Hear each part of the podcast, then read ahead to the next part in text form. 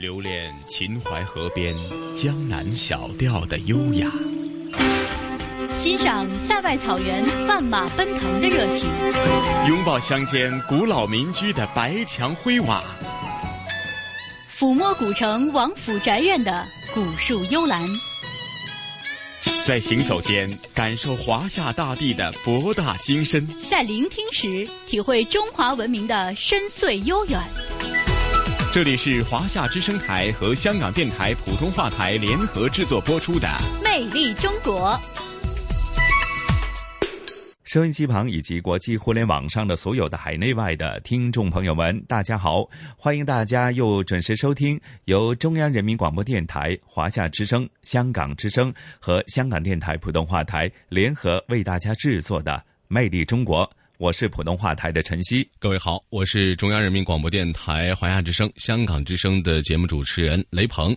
陈曦你好，雷鹏你好。是啊，近期咱们《魅力中国》的主题呢，一直都是关注的就是风云两汉哈，从呃他的走过的。辉煌的历史，甚至是在呃五千多年中华的优秀的呃精髓文化过程当中，在两汉期间也是形成了非常呃鲜明的一个形象，甚至呢为后来的呃中华文化的传承也奠定了呃非常厚重的这个基础。那今天咱们魅力中国风云两汉，又是讲两汉的哪方面的内容呢？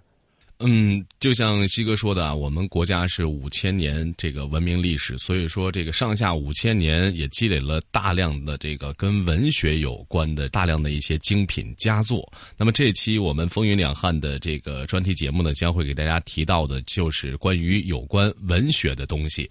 那么这期的名字叫做复兴永志。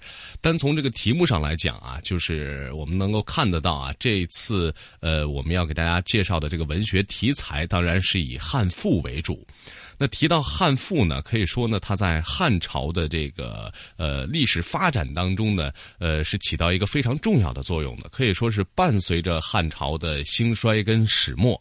为什么这么说呢？因为汉赋在汉朝涌现当中，它是有，它是一种有韵的散文，就相当于现在的这种文学文学类的散文，包括我们近代的读到的一些名家的散文，它它只不过是那个时候在两千多年前汉朝时代的一种散文，它的特点呢是这个散韵结合，专事铺叙，呃，从赋的形式上来看呢，它是在于这个铺彩琴文。那从赋的内容上来说呢，它又是侧重于体物写志，就是我们现在所通俗一点讲的话，就是我们现在所说的这个借景抒情吧。那么汉赋的内容呢，它可以分为五类。第一类呢，就是渲染宫殿城市的；第二个呢，就是描写帝王游猎的，因为我们知道那个时候帝王呃，不像我们现在这个国家领导。会会会会出去出访啊，去到世界各地去访问呐。那个时候的这个皇帝呢，因为有一些交通工具的限制，他只能就是说出去外出打个猎呀、巡个游啊、巡视啊，呃，只能是在自己本国基本上比较多。三是呢，这个叙述旅行的经历的；四呢是抒发一些不遇之情的。呃，多呃有一些代表啊，比如说是这个蒙梅城啊，比如说这个写的《吊屈原赋》的这。这几个包括贾协呀，他们就是这种抒发这个怀才不遇之情的。第五呢，就是说呃一些杂谈的，比如说一些动物啊、一些花草树木啊之类的。那汉赋的鼎盛时期呢，是从汉武帝开始的。那么从汉昭帝到汉宣帝。跨度呢也经历了九十多年，所以说在这一时期的时候呢，呃，汉朝可以说国力是空前的强大，而且这个时候呢，汉王朝的皇权可以说是至高无上的，因此无论是从这个思想观念呢，包括文化内涵的发展上啊，趋势的发展上啊，在这在这一类在这个时期这样的内容的弘扬和传颂，呃，也是受了当时呃。皇上啊，包括这个皇权的一些影响，包括社会啊、民生的发展啊、国家国力的强盛啊，它有了一另外一个发展的趋势。那么这一时时期的，就是统治集团，就是我们刚才提到的皇权，它有一个特点，就是说不再以这个省检为本了。因为我们知道汉初的时候，呃呃，国家呃文景之治都是在休养生息的阶段，所以说。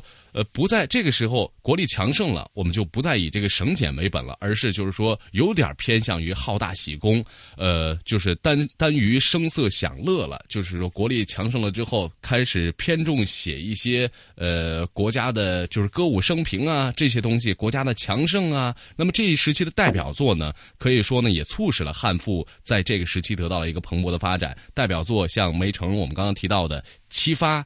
他所代表的散体呢，大赋，呃，成了这一时期就是汉朝国力强盛时代的主流。那么在这期节目当中，我们也会提到，也包括节选了梅城的一些启发，通过朗诵的形式，通过这种其他解析的，包括我们现代的这个汉赋的文学专家对他的进行的分析，然后告诉大家这个时期汉赋在鼎盛时期的发展经历了什么样的一个过程。此外呢，我们说提到汉赋，他的成就既然那么大，那么他肯定有一些非常优秀的代表作。那么这期节目当中将会提到的还有，呃，在呃东汉初期班固的《两都赋》，还有张衡的《归田赋》。那么作为东汉时期的重要代表代表作啊，我们要提到的这个《两都赋》这篇大赋呢，也分为了西都赋和东都赋两篇。那么在节目当中呢，我们也会给大家来介绍。呃，此外呢，我们提到的除了我们刚刚所说的贾谊呀、刘协呀、梅城啊，呃，还有这个杨雄啊之外呢，还有左思的，还有张衡的，呃。两个人的代表作，一个是《三都赋》，一个是《两京赋》。可以说呢，这些都呃都是这个汉赋在经历的一个发展演变到这个呃后来没落之后的这样的一个四百多年的发展过程当中，呃比较有代表意义的作品。这期呢都会在节目当中给大家进行一个文学题材的一个仔细的丝丝入扣的一个分析。呃，那么说，我们说，尽管到现在我们来谈这个汉赋啊，可能就是说时间比较久远了，但是呢，汉赋的的确确是在汉朝四百多年的发展历史当中，呃，有着不可不可取代的一个历史的呃地位和价值。那么它当中也对一些宫殿的描写啊，对自己情怀的一些抒发啊，对民生的一种呃，可以说是窥探吧，可以从。这些文学题材当中，我们可以感受到当时汉朝的时候，人民对于这个祖国啊，对于物产丰饶啊，对于宫殿建筑啊，包包括对于都市啊，对于田园的人们的这些以物呃借景抒情的这种意志，包括借景抒情的这种情怀，还有对于呃皇权当时的一种描绘，对于呃每个时期不同的，包括汉文帝、汉景帝啊，汉国的汉帝国的这些。皇权的至高无上上的代表人物，对他们的进行的一个人物心理的刻画和分析，我相信啊，这期节目大家听过之后，除了能够对于文学题材汉赋有一个很深入的了解，此外呢，就是对于汉朝的四百多年的发展历史有一个更清晰的一个梳理，同时呢，也让大家能够真正的喜欢上这个汉赋，更让大家了解汉朝整个历史的一个发展变迁是什么样子的。嗯。好，那咱们也事不宜迟，马上聆听这一集《魅力中国》的主题《风云两汉之复兴永志》。好的，它是中国历史山峦中一座承前启后的奇峰，它集萃八方百族文化，对后世影响深远。作为华夏民族生命一部分的语言文字，从此被永远烙上了他的印记。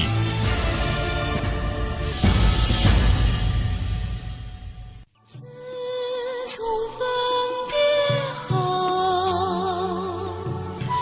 每日双泪流。这首歌曲名叫《长门赋》。是二零零一年由香港导演关锦鹏担纲艺术总监的电视剧《大汉天子》的插曲，追溯历史长河，由西汉大词赋家司马相如创作的汉赋名篇《长门赋》，原文却并非如此。作为汉代重要文学样式赋的代表作之一，《长门赋》托景写情，以一个受到冷遇的嫔妃口吻。表达了女性被遗弃后苦闷和抑郁的心境。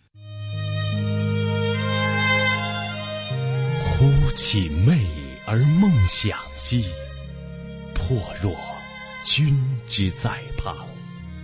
替物绝而无间兮，魂望望，若有无。众鸡鸣而愁雨兮，岂是月之金光？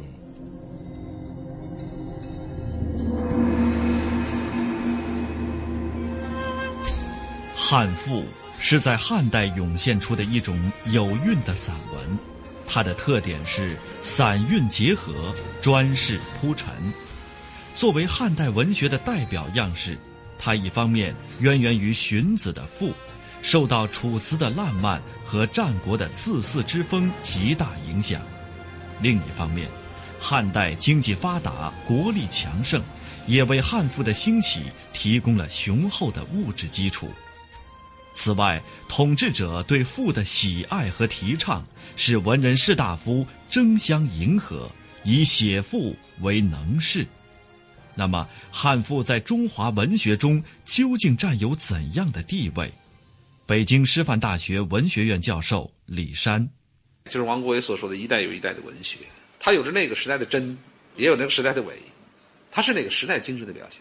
不能说今天看到他们对汉帝国那种赞美，我们觉得汉帝国办不了他们所赞美的那些事，你就认为是假。但是当时人是这样想的，而且它是中国文学从先秦放下来以后，从《诗经》到《楚辞》到《战国策士》那些语言，一种铺张扬丽的文风，这种空间的很豁达的这种气象啊。所以这个作品呢，就是那个时代的独特的展现。就说它的文献价值，侦查那段的精神流向的话，你不通过他们，你就没法诊脉。在某些方面，汉大夫。提出了一种宏大的、呃一种充实的艺术风范。我们在今天偶尔也使用一些那种方法来表达自己的情感。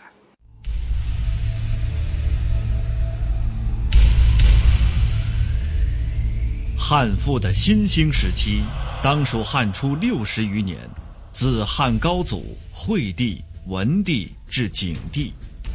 这一时期，赋体文学在创作上。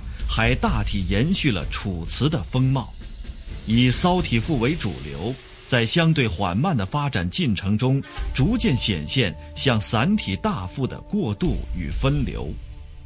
贾谊的《调屈原赋》便是这一时期的重要代表作品，是骚体抒情的重要展现。功成嘉惠兮。四醉长沙，侧闻屈原兮，自沉汨罗。早拓香流兮，静调先生。早逝往极兮，乃允绝身。呜呼哀哉，逢时不祥。贾谊在这篇赋中表达的是对屈原遭遇的深切悼惜，其实也隐含了对自身处境的感伤。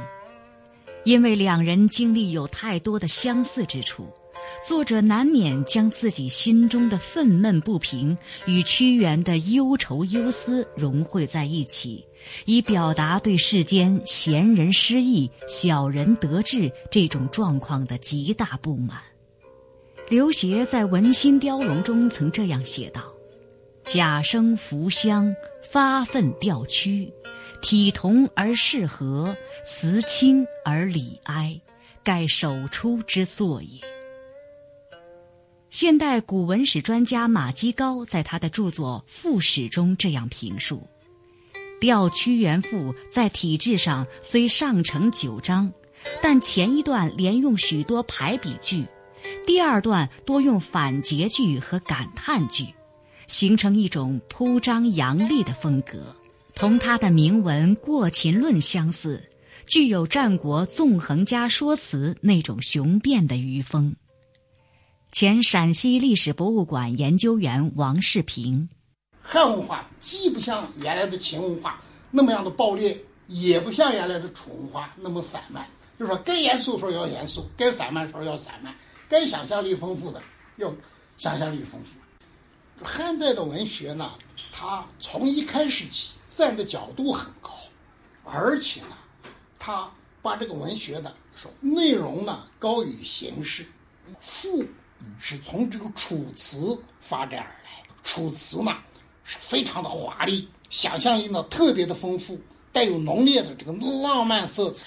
也就是说，屈原、宋玉这样的人呢，原来写的。到了汉代，赋呢就是在楚辞的这个基础上发展起来的。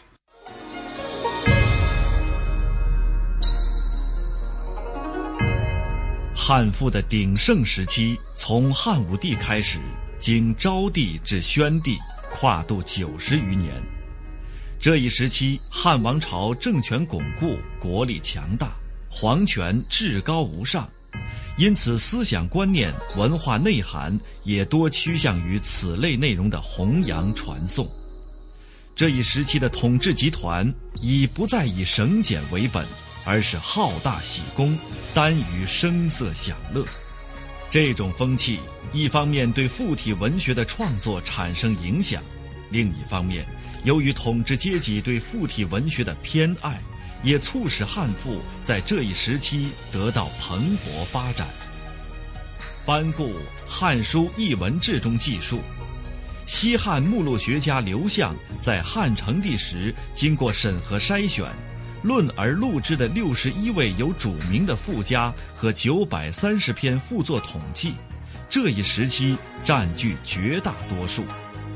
此时的赋又以梅城七发所代表的散体大赋为主流，并将其发展到定型的极致。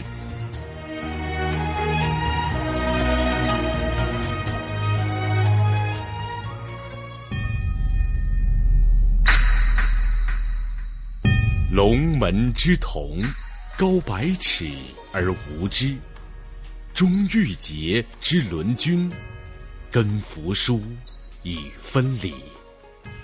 上有千仞之峰，下临百丈之溪。湍流素波，又淡淡之，其根。半死半生。梅城写的这篇《七发》是一篇讽喻性的赋作。这篇作品中假设楚太子有病，吴克前去探望，通过互相问答铺叙为七大段文字。吴克认为楚太子的病因在于贪欲过度，享乐无时。于是分别描述音乐、饮食、乘车、游宴、田猎、观涛等六件事的乐趣，一步步诱导太子改变生活方式。最后要向太子引荐方术之事，论天下之精微，理万物之是非。太子乃豁然而已。生活在现代社会的年轻人，从这篇文章当中获得了哪些感受和启示呢？香港浸会大学学生邓诗颖。看完《启发》这篇文章，觉得整个气氛都很沉重，感觉到它其实是一个比较有讽刺性的文章。汉朝鼎盛的时期，其实正是很多人都会喜欢去玩啊，啊，去浪费啊，去啊，好大喜功等等的一个气氛，就是很浓厚。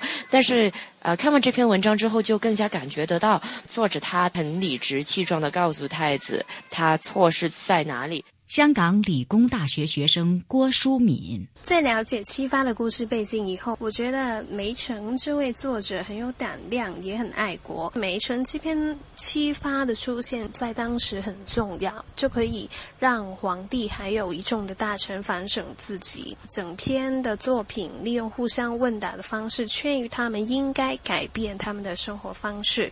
国家才能够继续繁荣，而且七发当中的问答形式相比以往，我觉得来得更生动活泼，所以难怪它成为当时副作形式的主流吧。作为汉代文学的研究者，北京师范大学文学院教授李山为我们这样解读汉大赋的开端之作《七发》。的确，从文章写作讲，《七发》是提供了一种非常像汉大赋的某一种铺张扬丽的。呈现才学的艺术上的一种东西，他是沿着战国策史游说人，讲这个技巧，讲这种煽透性，但是他也带有汉代色彩了。七嘛，他要从七个方面或者八个方面，后来七体成为一个独特的文类。像嵇康他们、曹植他们都写这种东西，就是从七个方面来谈问题、讨论问题。哎，最终实际上是思想病、思想解决。他实际上太子就生活在奢侈了。你说游猎，他不腻烦；说音乐，他也逆反；说吃，他也逆反。哎，最后谈谈思想吧，他也谈到了孔孟老庄等等这些人道。哎，太子的病汗就出来了。像这种对话问方式，比较深刻的影响了汉赋作者在才学方面，在语言表现方面，但是七发缺绝见，跟汉大赋秉承了儒家精神。比如说，对有些像司马相如写《大人赋》，就是敲打这个求贤行为。像写上林子虚啊，也是通过这种描写夸张，实际上暗含着这种东西不对，这就是儒家我们刚才说那个绝境的原则。整个汉大夫的这种启示是：作为一个儒臣，你怎么去向帝王表现你的批评？你不能直说，因为君臣关系要照顾，你要你自己的安全要照顾，他的体面要照顾。所以汉大夫是在这样一种基本思考下。他形成他文体的那种曲中奏雅、劝白讽夷的矛盾。双同水。这首歌是流行音乐人周华健与知名作家张大春共同创作的，名为《离别赋》。歌词以赋之名，如泣如诉地描绘不舍情意。宛若散文般悠扬，而这种写作方式可以上溯到汉代。汉赋从形式上看，或可认为这种文学体裁长于铺彩痴文；从内容上说，它更侧重体物写志，大致可归纳为：渲染宫殿城市，描写帝王游猎，叙述旅行经历，抒发不遇之情。杂谈禽兽草木等，作为汉代文学的重要样式，汉赋的创作形式、内容演变与时代的变迁有着鲜明的、密不可分的联系。如果用一荣俱荣、一损俱损进行评价，从某种意义而言也并不为过。杨雄的《竹贫赋》便是其中范例。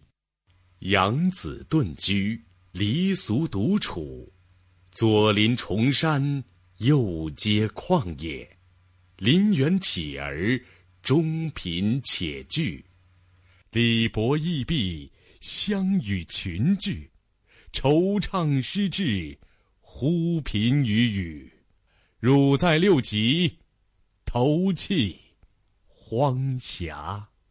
《竹贫赋》是西汉末年汉赋的代表作品之一，是别具一格的小赋。作者在这篇作品中发泄了他在贫困生活中的牢骚，多用四字句，笔调诙谐，却蕴含着一股深沉不平之气。这与当时的时代背景有着颇为深刻的渊源。西汉后期近六十年间。国力日颓，王朝日衰，汉赋也开始经历鼎盛期后的一次重要转变。曾作为汉赋主体的散体大赋，经过一百多年的岁月洗礼，随着王朝的衰颓，呈现出创作的疲态。这一时期的汉王朝，既难觅可被称颂的功勋大业，在尚德的弘扬宣传上又鲜有建树。加上汉赋本身庞大臃肿的体量结构，以及被大量使用的奇词僻字，都成为其作为文学样式进一步发展的制约因素。而重在抒情言志的骚体赋，则在自身变革中顽强地表现出继续发展的态势。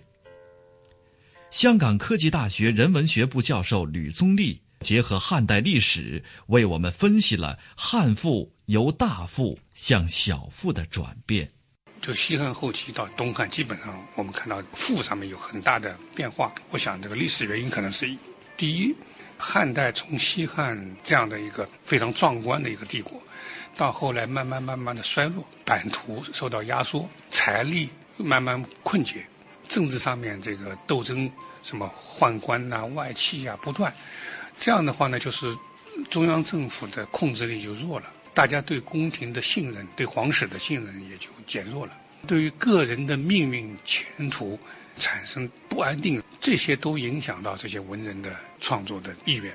那么，慢慢慢慢，个人的关注增加以后，文学描写的对象就不再是为皇帝、为宫廷来发声，而是更多的是阐发个人的心声。再一个呢，就是东汉知识分子群体和统治者就是集团之间产生一个很大的裂痕，这就是党锢之祸。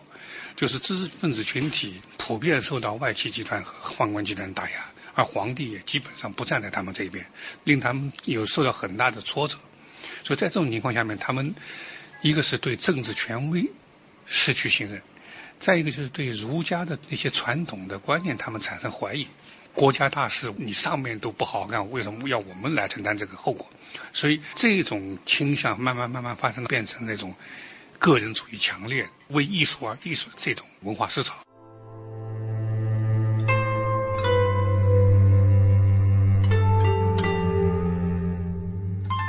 汉赋家杨雄的代表作《甘泉河东》等作品都千古留名。这些赋在思想、题材和写法上都与司马相如的《子虚上林》相似，不过赋中的讽谏成分明显增加。这恰恰与时代的脉搏产生同样的律动。此外，在艺术造诣上，杨雄与司马相如不相伯仲，后世常以杨马并称。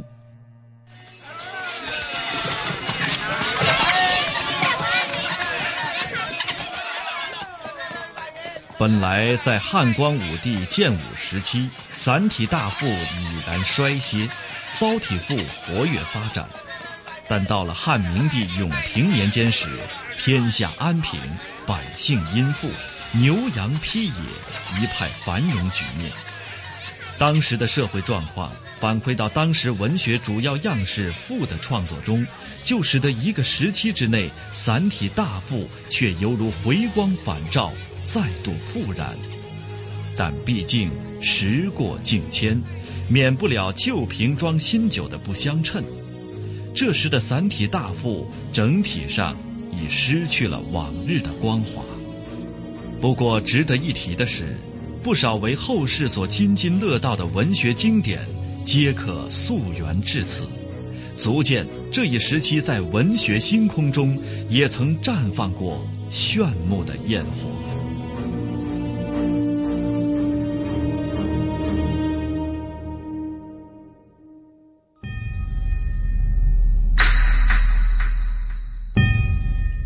左思的三都赋与东汉末期张衡所著的二京赋并称为京都大赋，都曾受到东汉初期班固两都赋的影响。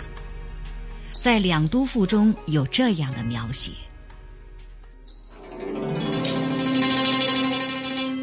傲之上古，则如彼；考之汉室，又如此。斯事虽细。然先臣之旧事，国家之遗美，不可缺也。臣妾见海内清平，朝廷无事；京师修宫室，郡城隍起苑囿，以备制度。作为东汉初期的重要代表作品，《两都赋》这篇大赋分西都赋、东都赋两篇。西都赋由假想人物西都宾叙述长安形势险要、物产富庶、宫廷华丽等情况，以暗示建都长安的优越性。东都赋则由另一假想人物东都主人对东汉建都洛阳后的各种政治措施进行美化和歌颂，暗示洛阳当日的盛况已远远超过了西汉国都长安。班固《两都赋》在体力和手法上模仿司马相如，是西汉大赋的延续，但他把描写对象扩展为整个帝都的形势、布局和气象，并较多地运用了长安、洛阳的实际史地材料，因而较之司马相如、杨雄等人的赋作，有更为实在的现实内容。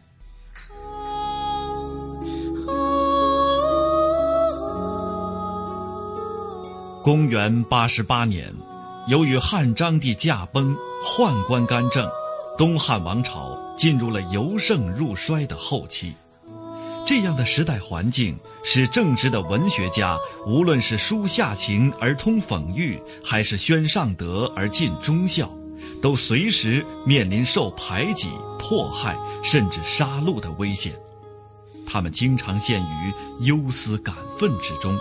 迫使他们在作品里强烈的注入自己的情绪和思索。由于其他文学形式的变革演变，文苑已经不再是附体一统天下的局面，赋的创作因此也受到深刻的影响，促使其革故更新，从热衷于脱离实际的句式征才、淡化主观情志的抒发。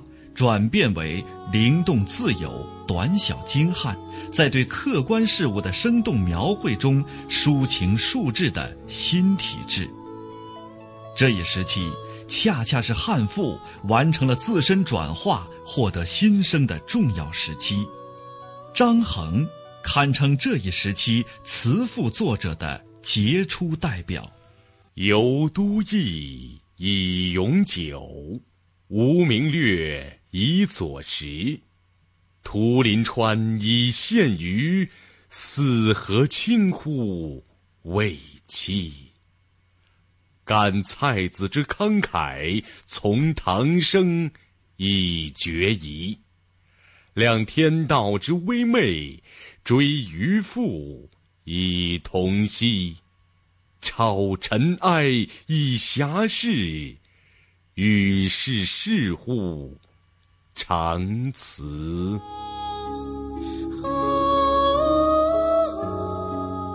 这篇《归田赋》实现了汉赋主体从铺彩痴文、红眼巨齿、重体物而焉情志，向清新爽利、短小精炼、情境相生的转变，掀开了抒情小赋的创作时代。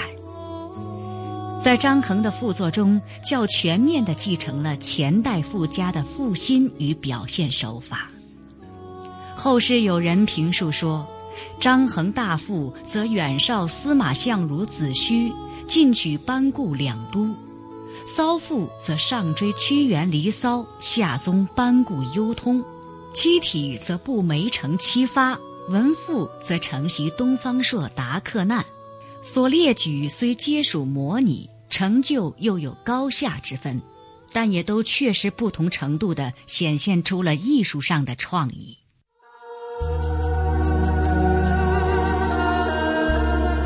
汉赋是两汉四百年间文人创作的主要文学样式。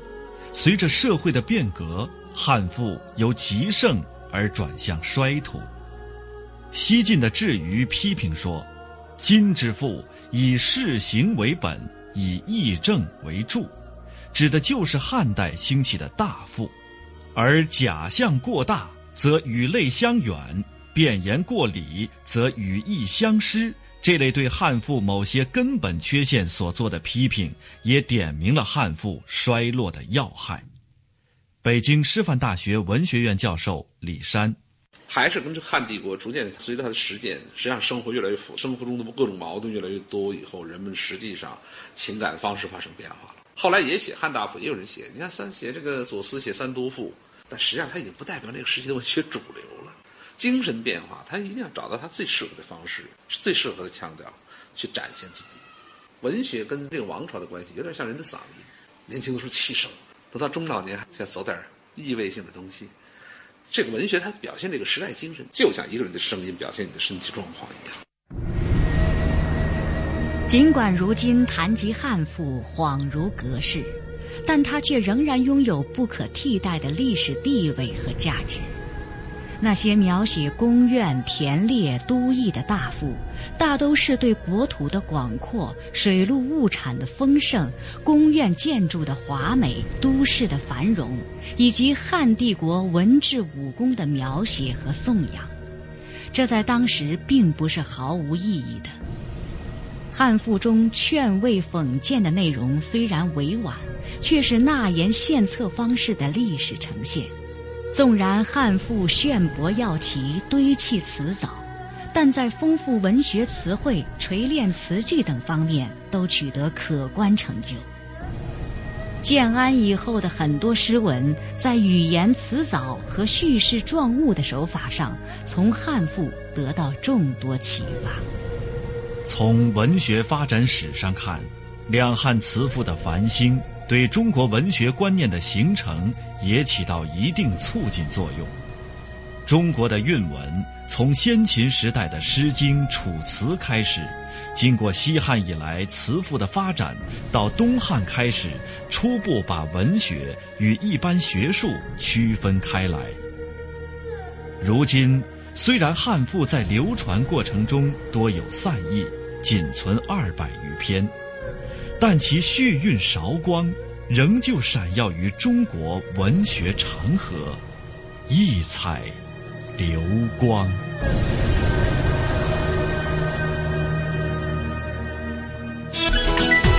这里是华夏之声台和香港电台普通话台联合制作播出的《魅力中国》。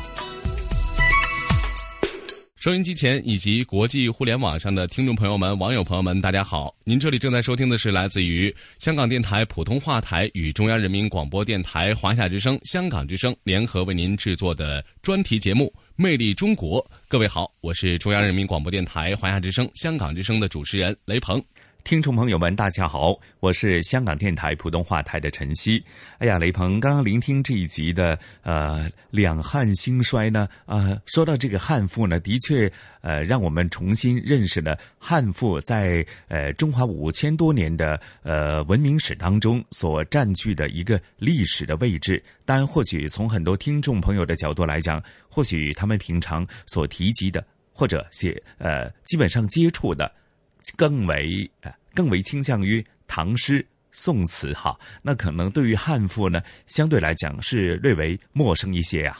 是的，其实就像刚刚晨曦所说的，就是我们现在可能提到的。古诗包括一些词，可能我们大家比较有印象深刻的就是唐诗和宋词。对于汉赋，大家的历史还是就是印象，包括呃，对于它的这种感觉还是不是很深。那么这一期我们提到的汉赋呢，也就是对于一种文学题材的一种回忆跟追昔吧。因为它毕竟在汉朝四百多年的这个呃国家发展史当中，在当时可以说是呃无人不知，无人不晓。那么我们。今天呢，重新来回顾它，重新来呃认识它、了解它，也是对于我们呃中华五千多年的文学发展历史啊，包括我们文学的发展啊，有一更深的了解。起码对于某一个时间段、某一个时期的一些文学题材有一个一定的认知。当然，我们现在还是比较习惯于。唐诗宋词的一种表达，因为它可能从文学题材上来讲呢，更加接近于我们现代人所能表现、所能接受的一种方式。那这也是一个时代发展演变的一个过程。当中呢，也有一些很相似的地方，所以说我觉得这也是一个时代发展的产物吧。那么我们说了那么多的文学题材，给大家上了那么多的文学课、文学艺术的修养，可以说这一期的节目给大家带来了这样的一个感受。呃，不知道我们这期香港故事会给大家带来哪些有关于更加现代的，或者说是更加有趣好玩的内容呢？嗯，是雷鹏。呃，刚刚我们好像是从历史的古籍当中去感受灿烂的中华文化哈。那这一期咱们香港故事呢，呃呃，平常我们都会说，呃，读万卷书哈，不如走多少多少里路哈。那刚好，呃，我们刚刚的魅力中国的主题是书方面的内容。那接着下来，香港故事是真的让大家去。走一走，逛一逛，哈，因为在香港呢，有很多呃著名的郊野公园，或者是一些呃郊外的地方呢，是令人们呃在假日啊，或者呃离开这个繁嚣的都市，离开紧凑的生活的模式，去到郊野公园去感受大自然的一些呃非常呃自然的。非常清新的空气，呃，让大家做一个身心的调节。那接着下来的香港故事呢？同事雨波和嘉宾主持，来自中国旅游出版社的副总编辑一哥陈一年呢，将会带大家去到啊新娘潭和赵静潭去呃这两个郊野公园的呃范围呢。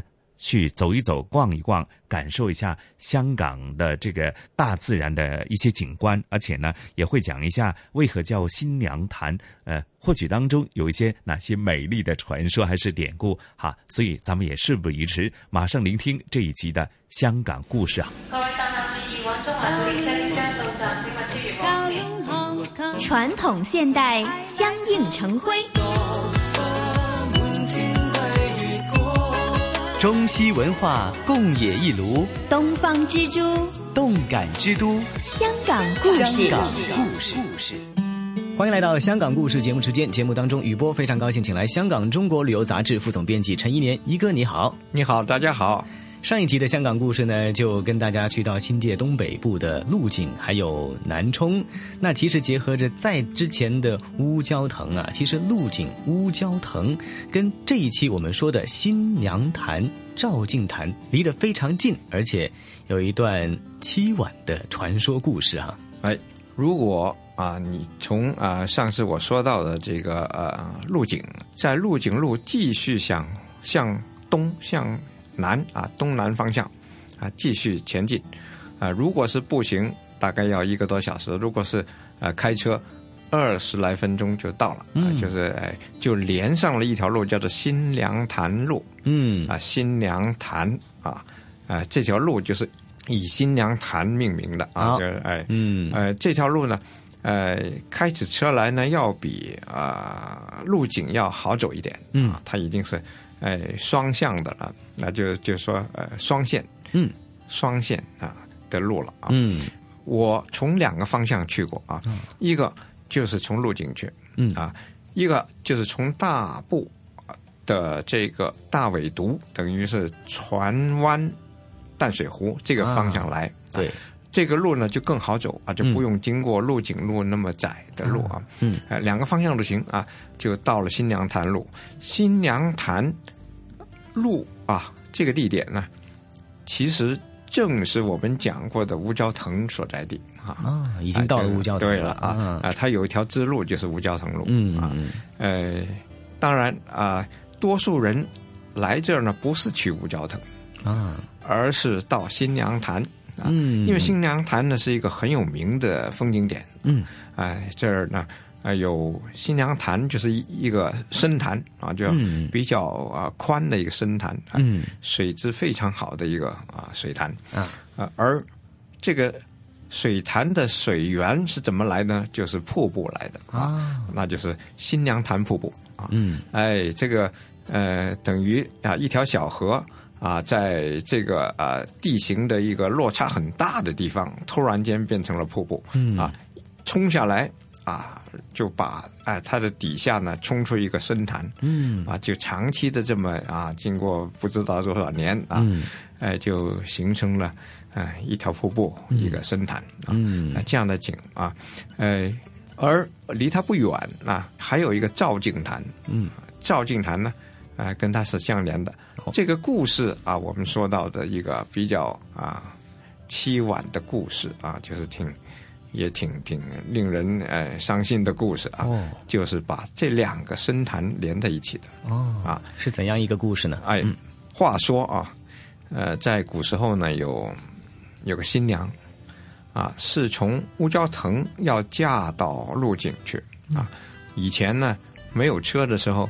啊，主要是靠，如果是这这种嫁娶呢，是要啊抬轿子啊，嗯，花轿轿子啊，对，就是私人抬四个人抬的轿，嗯，啊，走大概一个来小时就就到了，就到了她的呃婆家了，嗯嗯，啊，就从娘家到婆家去了，嗯，啊，但是呢，呃，在呃他的途中啊，呃，经过这个瀑布的啊这个深潭的。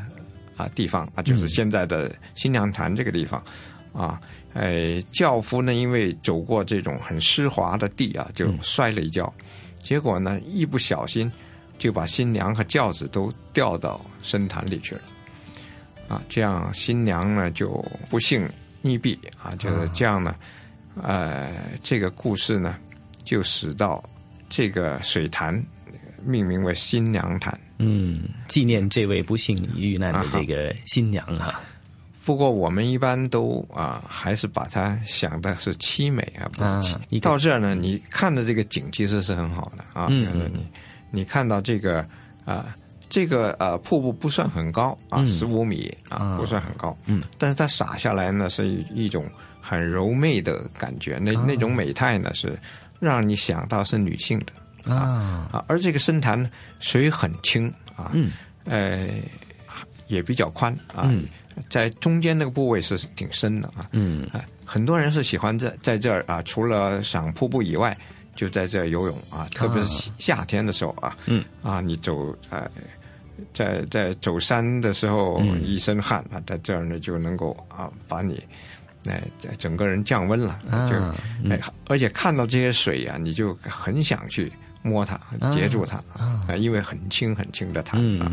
不过呢，走的时候呢，还是要小心的哈。历史的教训就告诉我们，对这个地方非常的 湿滑，这个岩石哈，路面非常湿滑，要分外小心。你要是有准备，你就是去游泳，那没问题的。嗯，就是会游泳的人啊。嗯嗯嗯啊，呃，这个故事所讲的啊，这个新娘啊，呃，它又跟另外一个景点有关啊，就是赵景潭。嗯。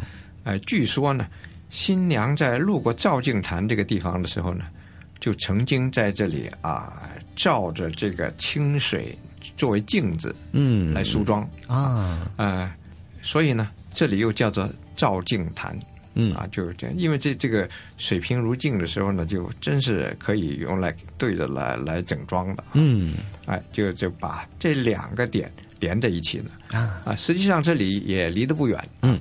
照镜潭呢，离新娘潭就只有啊大概十分钟的路程，嗯，步行啊，啊，挺近的啊，嗯，不过呢，这个地方呢的植被更好啊，就可以可以说是更加，哎，像一个森林，嗯，啊，所以在这一带呢，就被呃香港政府列为叫做哎照镜潭特别区哦，称为特别地区的啊。整个香港有二十二个啊，嗯，二十二个地区呢的普遍的特点就是说生态环境特别的好啊，具有科学价值，嗯。啊，所以呢这里就变成了一个啊，哎特别区，嗯，在照镜潭，你一方面可以啊欣赏照镜潭的瀑布，这个瀑布更高更大哦，有三十五米高啊，呃。据说啊，是最壮观，这是香港最壮观的瀑布。嗯，当然也有人说，哎哎，另外还有一个瀑布，嗯，哎，那个叫做梧桐寨啊，梧桐寨瀑布，梧桐寨。那个是最壮观啊，这个应该排第二。但是个人欣赏的角度尤其有点不一样。梧桐寨呢就更高啊，就山上下来哈，嗯，我估计不止三十五米了。嗯嗯嗯，哎。照镜潭已经很有气势，它是这么这么高的地方卸下来啊。嗯啊，不过呢，这个潭水呢就没有那么宽啊，嗯，所以一般就不会在这游泳。嗯，哎，那你就啊，除了哎观瀑以外呢，就是看看这里的环境，这个生态环境。嗯啊，这一带呀有很多的蜻蜓、蝴蝶啊，品种特别的多啊。呃，如果啊喜欢拍照的人。有不少人就是到这一带啊，嗯，其实从入井一直进来啊，一直到这个新娘潭到照镜潭，都是啊拍昆虫的好地方。哦。嗯，那所以呢，去除了有观赏到了自然的景色美景之外呢，还可以看到香港的生态啊，一些的自然的一些生命力的这些的发展，都可以在这里体验得到。那么在这一期的香港故事呢，也谢谢一哥为我们介绍了这个地方，把它连在一起了哈，从乌蛟腾。到路景中间，用新娘潭和照镜潭跟我们一起来游历了新界东北部的这些生态圣地。谢谢一哥。